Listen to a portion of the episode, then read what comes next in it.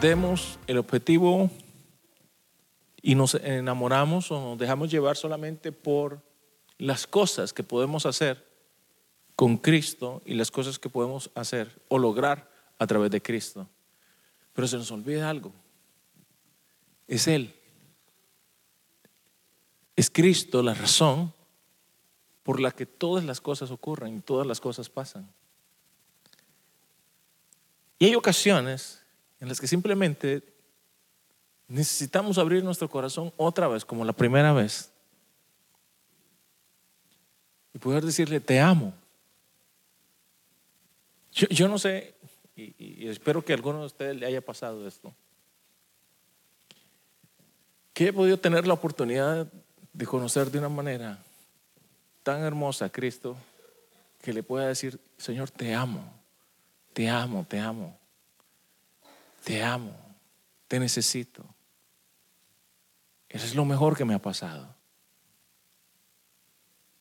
Durante, usted me ha escuchado hablar algunas veces, he contado algunos testimonios personales. En ninguna situación de mi vida hubiera podido salir adelante si no hubiera podido conocer este amor. Es más, le puedo decir esto. Hoy yo no estuviera acá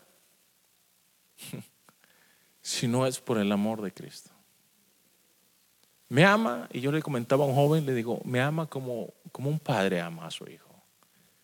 Esa es la manera en la que yo lo veo. Cada vez que puedo acercarme a Él, lo miro como un padre.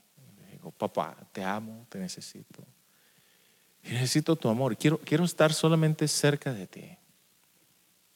Quiero abrazarte, quiero que me abraces. Quiero recordar lo hermoso que se siente solamente ir a buscarte para decirte, te amo. Pasemos un tiempo juntos.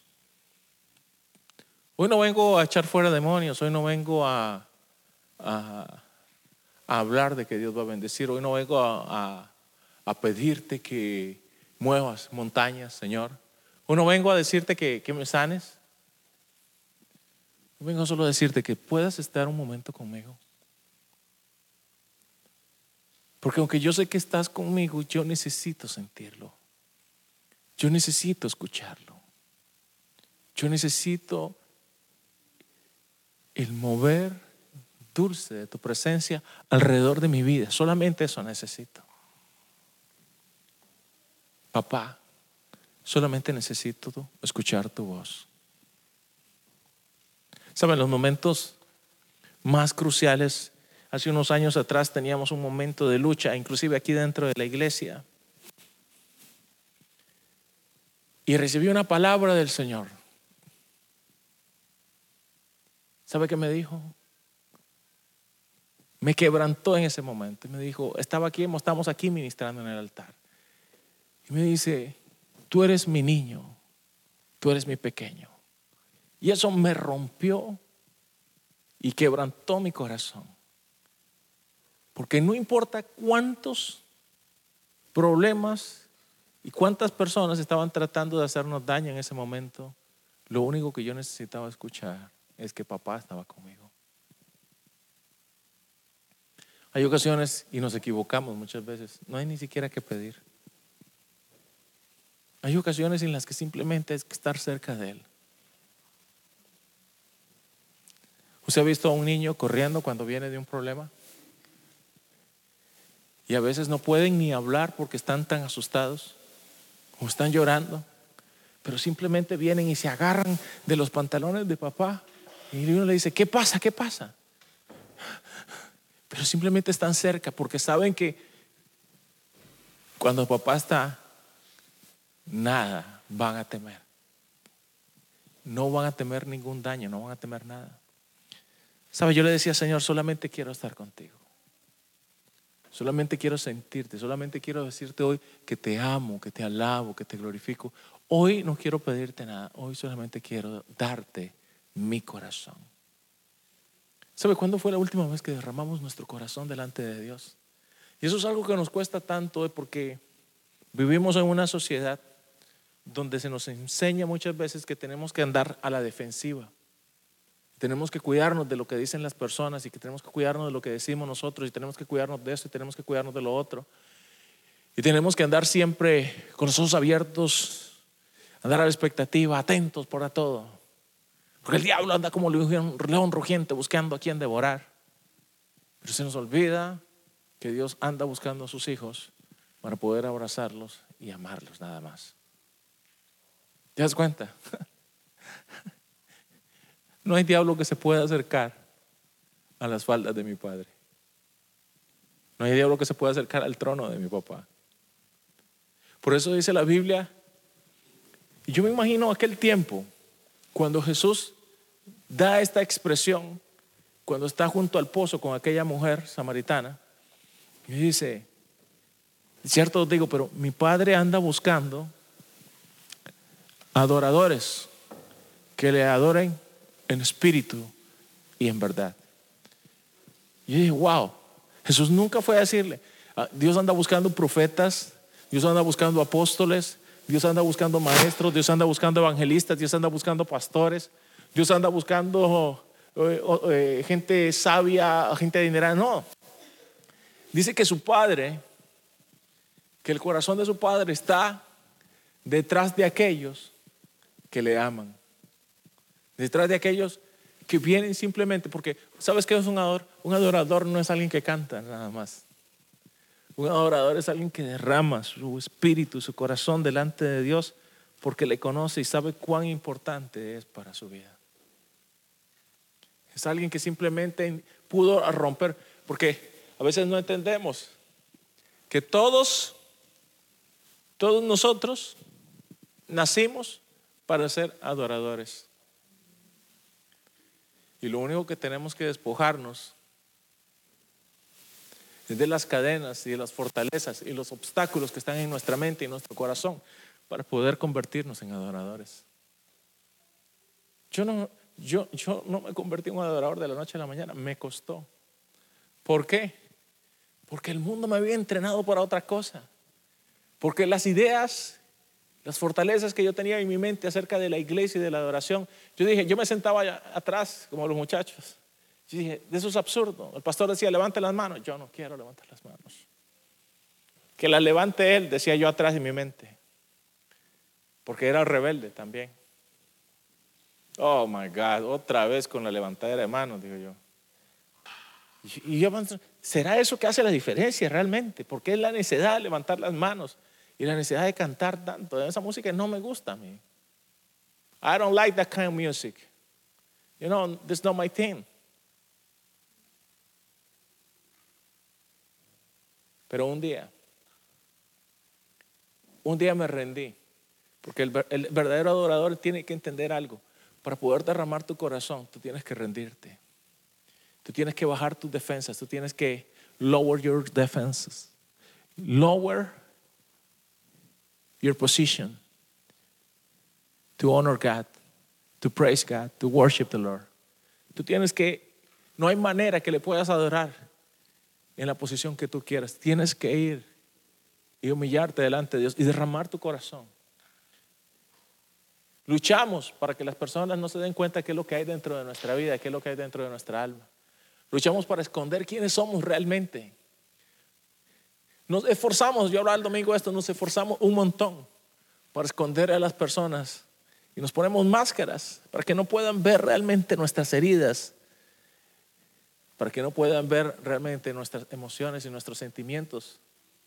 Pero no entendemos que el corazón de nuestro Padre es lo que quiere es que podamos abrirlo y que pueda derramarse completamente, porque nuestro corazón cuando se derrama delante de Dios es como un río Y es cuando su presencia desciende. Cuando Él puede encontrar verdaderos adoradores en espíritu y en verdad.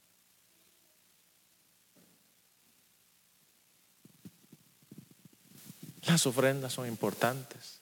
El trabajar en la iglesia es importante. El orar es importante. Leer la Biblia es importante. Pero cuando Jesús dijo, habló exclusivamente y dijo, son adoradores.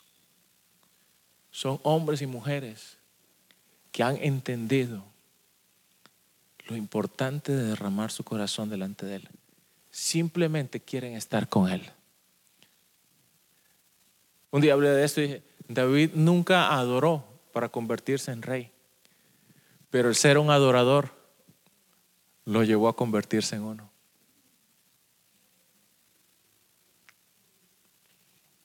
Mm.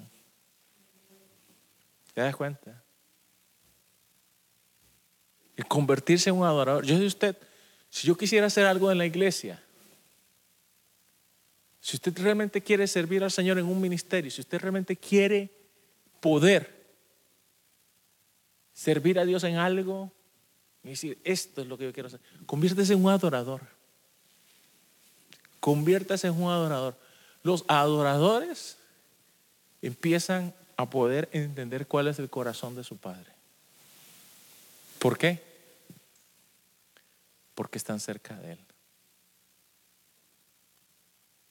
El adorador, el adorador escucha, está atento, sabe cuál es el corazón de papá. Antes de que papá vaya a hacer algo, ya el adorador conoce lo que él desea. ¿Sabe? Dice que David tenía un grupo, un círculo de valientes. Tenía 30 valientes. Y un, día dice, ay Dios, ojalá pudiera beber del pozo que está allá, ¿dónde era? Belén. Ojalá que pudiera beber de aquel pozo. Y sabe, David tenía muchos problemas. Lo andaba persiguiendo Saúl para matarlo. Vivía en cuevas, vivía huyendo a cada rato. Y de repente David simplemente, un, pensamiento lo dice en voz alta, ah, ojalá en este tiempo de angustia y de dificultad que estoy atravesando, pudiera ojalá tomar un poquito de esa agua, me encantaba esa agua, no sé, tenía un sabor especial, ese pozo no sé qué le echaron, pero estaba buena el agua. Tres de sus valientes lo escucharon, salieron corriendo, nadie les dijo nada, David no se los pidió, nadie les dijo nada, y se fueron corriendo, pasaron donde estaban sus enemigos, fueron, sacaron el agua y les trajeron el agua a David, mira, hasta que me da escalofrío pensar en eso. Cuando David ve aquello, se asombra, porque nunca en su vida pensó que estos hombres fueran a arriesgar su vida simplemente para traerle un poco de agua del lugar donde él deseaba tomar. Obviamente dice la palabra que él no la tomó, sino que dijo, Dios me libre de poder tomar de esta agua y se la ofreció a Dios. Pero yo me pregunto, si David se sentía de aquella manera, tan honrado de ver el sacrificio de aquellos hombres, ¿cuánto más nuestro Señor cuando podamos nosotros entender cuál es su deseo y antes de que Dios nos pida algo, poder nosotros decir, aquí estoy, Señor. Antes de que el Señor clame y dice, ¿dónde están mis adoradores? ¿Dónde están aquellos que me buscan en espíritu en verdad? Antes de que Dios pida que le entonen una adoración, poder nosotros levantar y conocer la voz y el corazón de nuestro Señor, porque estamos cerca de Él. ¿Sabe? Cuando leo el libro del Apocalipsis, dice que los ángeles están entonando cerca de su trono, están ahí cantando, aleluya, aleluya, Santo, santo, santo. Santo, santo, santo. Santo, santo, santo. Y wow. Qué maravilloso debe ser estar en ese lugar. Pero cuán maravilloso debe ser para Dios, aunque no somos ángeles, poder escuchar nuestra adoración, nuestra alabanza. ¿Sabe por qué? Porque yo quiero que usted entienda esto. Su alabanza y su adoración no son emociones solamente. Como algunos piensan, no son emociones. Es un deseo profundo del corazón que te conecta a una parte que es tuya. El Espíritu de Dios. Dios anda buscando gente que no simplemente vaya a orar para pedir cosas, que devuelvo a repetirlo, no está mal. Y debemos hacerlo. Pero Dios anda buscando personas que vuelvan a su corazón, que le digan, Señor, hoy vengo simplemente a adorarte. Hoy vengo simplemente a levantar mis brazos porque quiero contemplar la hermosura de tu santidad, la hermosura de tu majestad, tu gloria, Dios. Tu poder. Yo le puedo decir muchas cosas de lo que puede ocurrir cuando usted está cerca de Dios, pero no hay una cosa más maravillosa que poder escuchar, tú eres mi hijo. ¿Sabe cuando Juan el Bautista está bautizando a Jesús? Dice que los cielos se abrieron en aquel momento. y la voz del Señor se escuchó. Dijo, este es mi hijo amado. ¿Qué le dijo? Este es. Le dijo lo más importante que Jesús necesitaba escuchar en aquel momento, creo.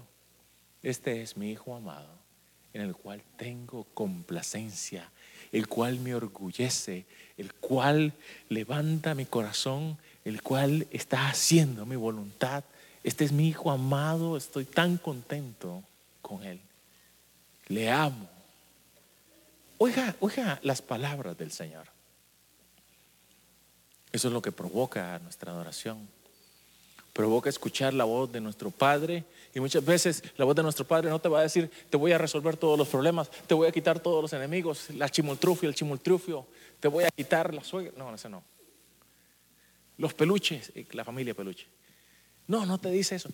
Dice simplemente, tú eres mi hija, tú eres mi hijo. Y cuando usted escucha esas palabras, lo único que puede hacer es llorar llorar de alegría porque ha sido conmovido por la presencia de Dios.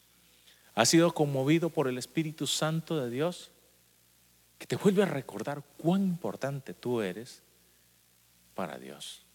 Porque te está repitiendo las mismas palabras que un día le dijo a su hijo después de ser bautizado. Convirtámonos en adoradores en espíritu y en verdad. No porque es algo que no tenemos, sino como es algo que debemos recuperar. Algo que en algún momento se nos fue robado y algo que Dios creó dentro de nosotros para poder ser nosotros adoradores en espíritu y en verdad. Yo creo que todos tenemos esa capacidad, pero creo que todos nosotros debemos, oiga, escucha esto, termino con esto. ¿Cuál es nuestro trabajo? persigue a Dios. Enamórate de Dios. ¿Mm? ¿Nunca lo has hecho? Si usted me pregunta a mí si yo soy del tipo adorador, gritón, aleluya, gloria a Dios, que me encanta ahora, pero si usted me hubiera preguntado unos años atrás, hermano, yo era de los... ¿Ya terminaron? Ok, al fin me puedo sentar. ¿Cómo dura esta gente cantando? Pero si tú persigues a Dios, no te va a quedar otra opción. Oiga esto, cuando tú persigues a Dios, no te va a quedar otra opción de convertirte en un adorador. Porque el perseguir a Dios te va a llevar cerca de Él y lo que te va a convertir es en un adorador. Cerca de Dios no hay otra cosa que adoradores. En el corazón de Dios, los que están más cerca de Él son adoradores. ¿Quieres escuchar la voz de Dios? Conviértete en un adorador. ¿Quieres que Dios te hable? ¿Quieres que Dios te revele? Conviértete en un adorador. En espíritu y en verdad. Y si vuelvo a resumir esto, a mí me parece que un adorador en espíritu y en verdad es alguien que tiene el corazón conforme al corazón de Dios. Es un David. Es un David. Es un compositor de melodías es una persona que siempre en su corazón está Dios de primero para todas las cosas. Lo ama. El amor de Dios desborda. Dice, decía David al final del Salmo 23, eh, decía, mi copa está. ¿Cómo está la copa? Dice. ¿Cómo está la copa? ¿Qué se imagina usted con la copa cuando está rebosando? ¿Mm? Yo me imagino el amor, la presencia de Dios el gozo de Dios en la vida de un amorador, hace que nuestra copa rebose, que haya ese, esa presencia sobrenatural de Dios alrededor de nosotros.